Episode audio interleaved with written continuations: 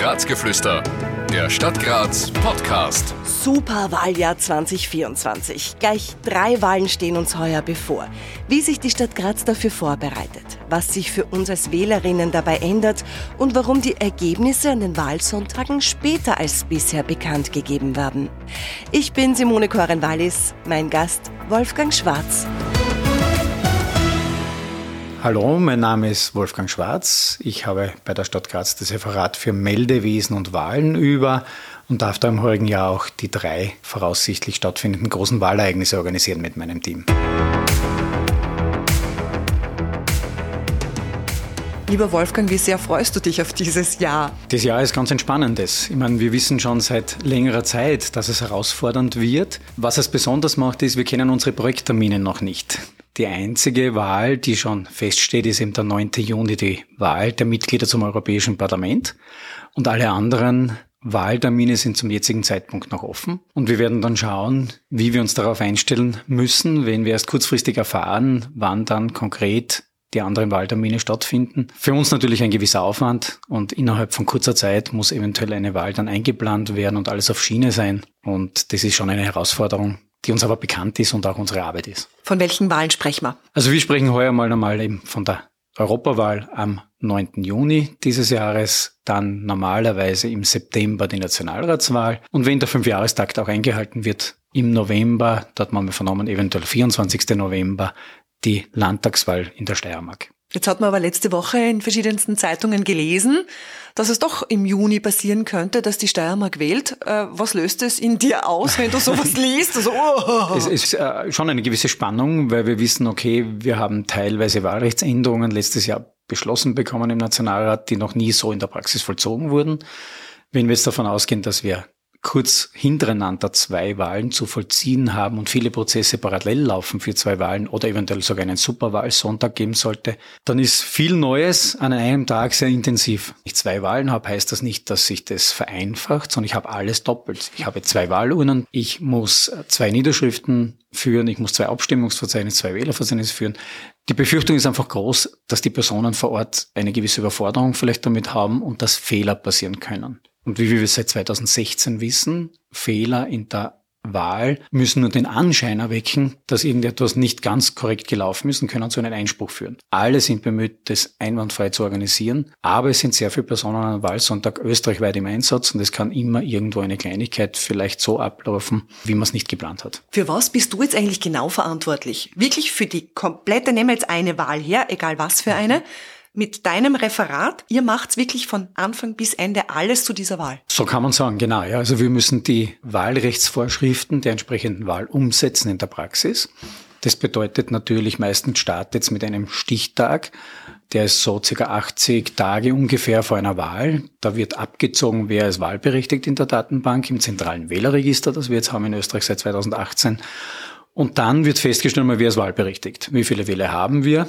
Das Ganze wird dann auch verwendet, die Daten weiter, um eben die Leute zu informieren, dann später mit der amtlichen Wahlinformation, Achtung, du bist wahlberechtigt, bitte geh in das und das Wahllokal oder wenn du das nicht besuchen kannst, fordere gerne die Briefwahl an oder andere Möglichkeiten. Hausbesuche gibt's auch für mhm. bettlägerige und erkrankte Personen natürlich. Und das alles heißt zu organisieren. Das heißt, die Drucksorten, das Papier, das Personal. Ein großer Aufwand ist natürlich in den letzten, eigentlich, jetzt muss man sagen, 15, 16 Jahren die Briefwahl geworden, die stetig steigt weil wir einfach in kurzen Zeitrahmen von drei, dreieinhalb Wochen 40, 50.000 Wahlkarten ausstellen müssen in Graz, die auch korrekt nach Hause geschickt werden. Es sollte richtig befüllt sein mit den richtigen Stimmzetteln und die Materialien müssen passen. Und gleichzeitig muss aber auch die Parallelstruktur der Wahllokale und Wahlsprengel in gleicher Art und Weise aufrechterhalten werden. Und das geht eben los von Ausschreibung von Transporten, Dienstleistungen, Einkauf von Papier, Unterlagen, Mappen, Kugelschreiber, alles, was man braucht als Wahlbehörde.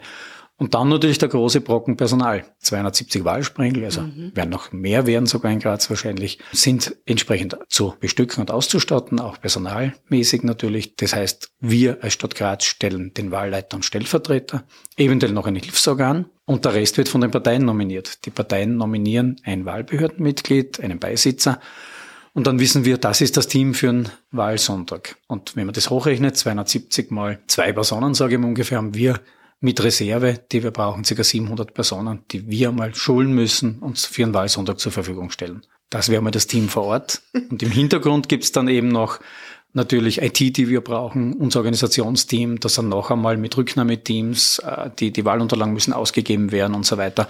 Äh, da sind sicher noch einmal 70, 80 Leute im Einsatz. Klingt nach ein bisschen Arbeit, hätte ich gesagt, oder? Ja, wobei man, wenn man das dreimal macht, gut dann eingeschossen ist in dem Jahr wahrscheinlich.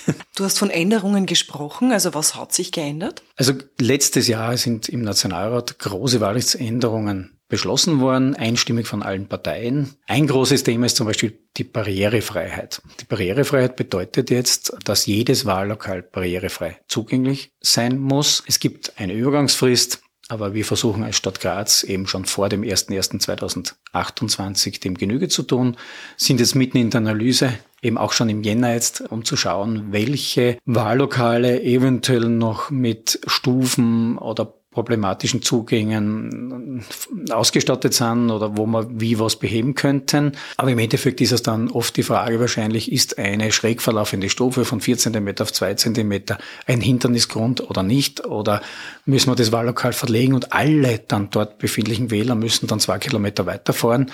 Weil man sagt, die Stufe ist vielleicht nicht optimal barrierefrei. Also das sind jetzt Entscheidungen auf die Wahlbehörde zugekommen, die wir so noch nicht hatten. Du hast vorher auch die Briefwahl angesprochen. Da hat sich jetzt auch ja einiges geändert, oder? Genau, ja. Der Gesetzgeber hat erkannt auch, dass diese Montagszählungen, die damals ja auch der Einspruchsgrund waren, 2016 teilweise einfach in gewisse Größenordnungen kommt. Und da muss man sagen, als Stadt Graz sind wir die größte Verwaltungseinheit diesbezüglich, weil Wien magistratische Bezirksämter hat und kleiner ist wie wir in dieser Struktur, die einfach gefährlich wird für einen Wahleinspruch. Weil weil einfach die Übersichtlichkeit, wenn ich mit so vielen Personen in einer großen Fläche Wahlkarten auszähle, irgendwo problematisch werden könnte. Und somit hat der Gesetzgeber jetzt beschlossen letztes Jahr, dass die Briefwahlunterlagen nicht mehr am Montag ausgezählt werden, sondern alle jene, die bis Freitag 17 Uhr zurückkommen, müssen wir auf die Sprengel aufteilen, dort wo sie eigentlich ursprünglich gewählt hätten. Die bringen wir am Sonntag in die Sprengel hinaus und die werden in den Sprengeln mitgezählt.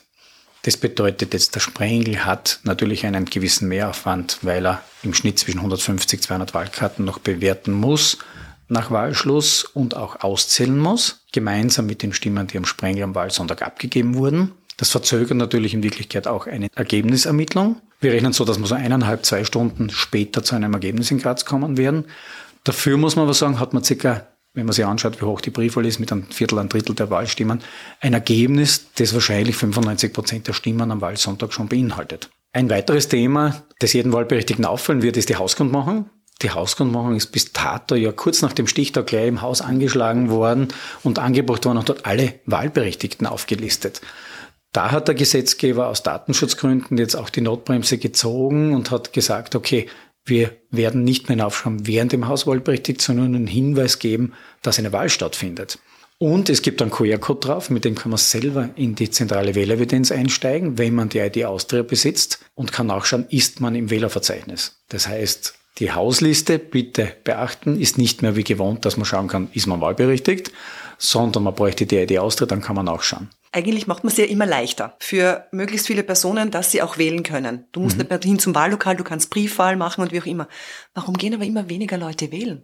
Also ich glaube, wenn jemand wählen möchte, kann er seine Stimme abgeben. Er hat durch die Briefwahl in Wirklichkeit äh, nahezu drei Wochen lang Zeit. Also gehe ich davon aus, dass es andere Beweggründe sind, dass man vielleicht so die Sinnhaftigkeit nicht erkennt, was die einzelne Stimmabgabe bewirken kann. Und die Gespräche habe ich des Öfteren, sowohl im privaten wie auch im mhm. beruflichen oder wenn wir eben manchmal mit Schülern zu tun haben oder mit jungen Leuten. Dann probiere ich es ihnen auch näher zu bringen. Die einzelne Stimme darf ich da nicht betrachten. Wenn sich das viele Leute denken, dann sind es viele einzelne Stimmen, die schon was bewirken können. Und vor allem bei den Schülern sage ich ganz gerne, ihr seid heute zu uns herkommen. Wie seid ihr hergefahren? Seid ihr mit den Öffentlichen gefahren? Dann habt ihr dort Verkehrsbestimmungen gehabt, die die Politik bestimmt in Wirklichkeit. STVO, Straßenverkehrsordnung. Wo dürft ihr gehen? Dürft ihr mit dem Auto da parken? Was dürft ihr machen? Dürft ihr draußen quasi auf der Straße da jetzt einen Kaugummi irgendwo hinpicken? Alles Rechtslagen, die in Wirklichkeit über unsere Politiker, die wir wählen, mit den Rahmenbedingungen in den entsprechenden Gremien geschaffen werden.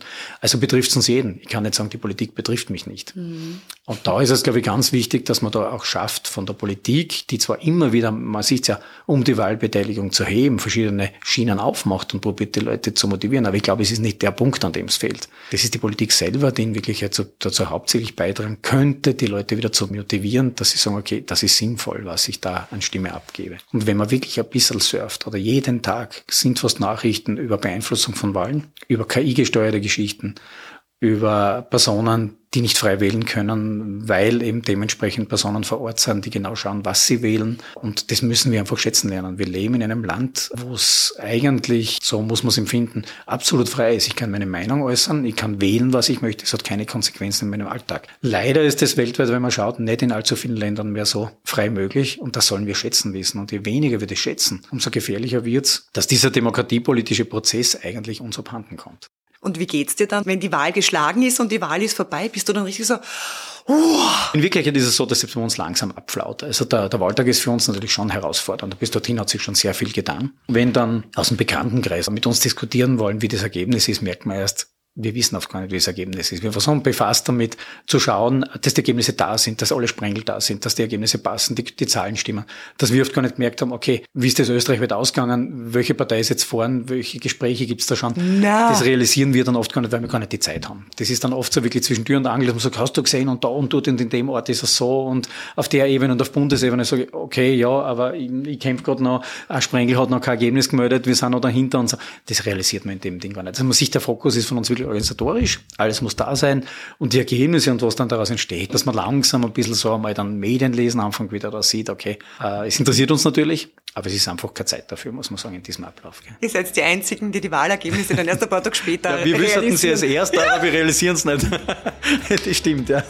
Das ist auch ganz gut. Ja. Habe ich so noch nie gesehen. Ja. Graz. Die Stadt meines Lebens. In der nächsten Folge starten wir hinein in die Fastenzeit und reden darüber, wie das Fasten gelingen wird und wie nicht und wie sinnvoll es eigentlich ist. Wir hören uns. Ich freue mich. Ein Podcast der Stadt Graz. Alle Rechte vorbehalten.